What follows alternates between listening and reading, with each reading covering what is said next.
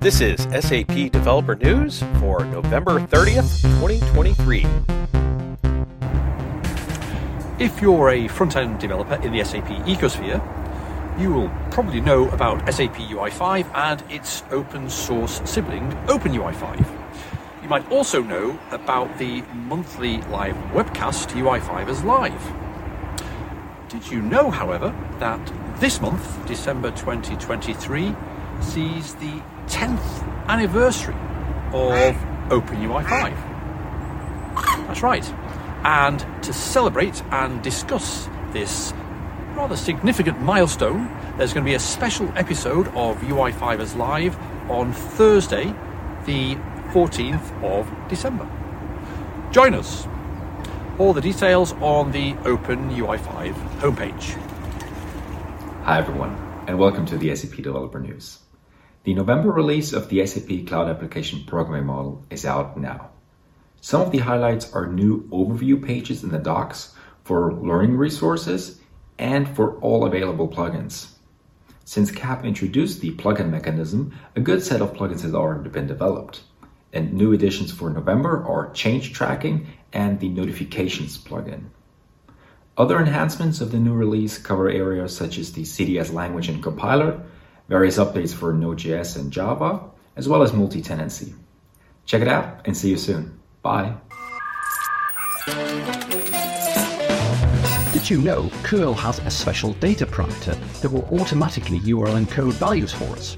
Here's an example value with special characters from an OAuth 2 class.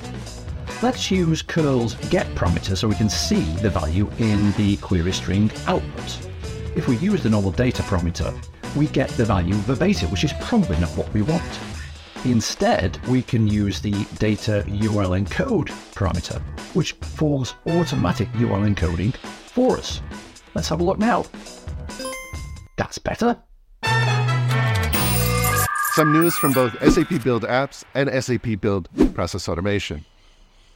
SAP Build Apps published two days ago a new best practices guide called A Strategic Approach to SAP Build Apps. Most strategically, it explains to developers when to use SAP Build Apps for their UI development environment.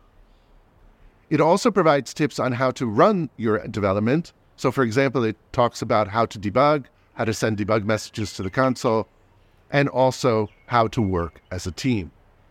And it also provides technical details on some features that are often overlooked or misunderstood, but that are pretty basic to building with build apps.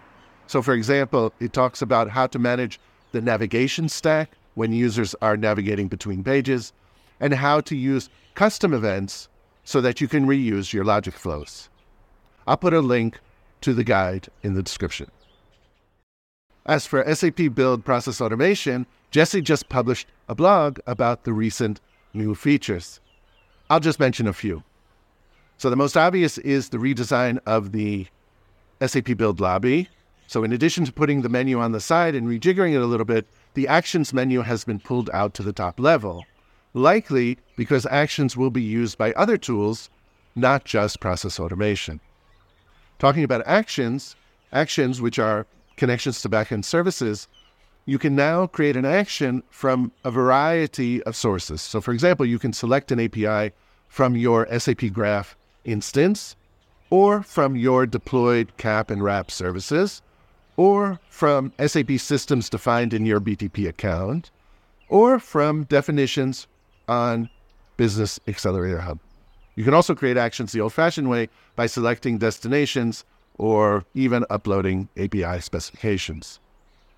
Process Automation has published a bunch of new pre built content, uh, including uh, from SuccessFactors job offer approvals or from S4HANA uh, journal entry posting approvals.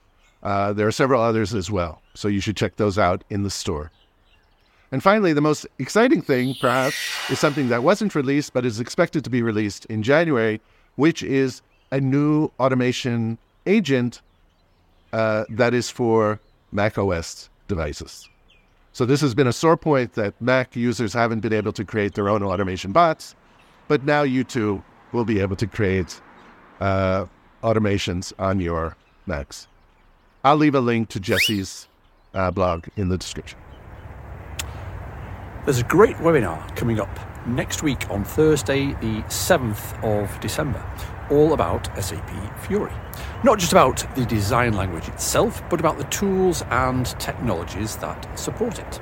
If you're interested in learning more about what tools and technologies are available and how they all fit together, how SAP BTP is used for SAP Fiori, and also what the new SAP Build code is all about, then this live session is for you.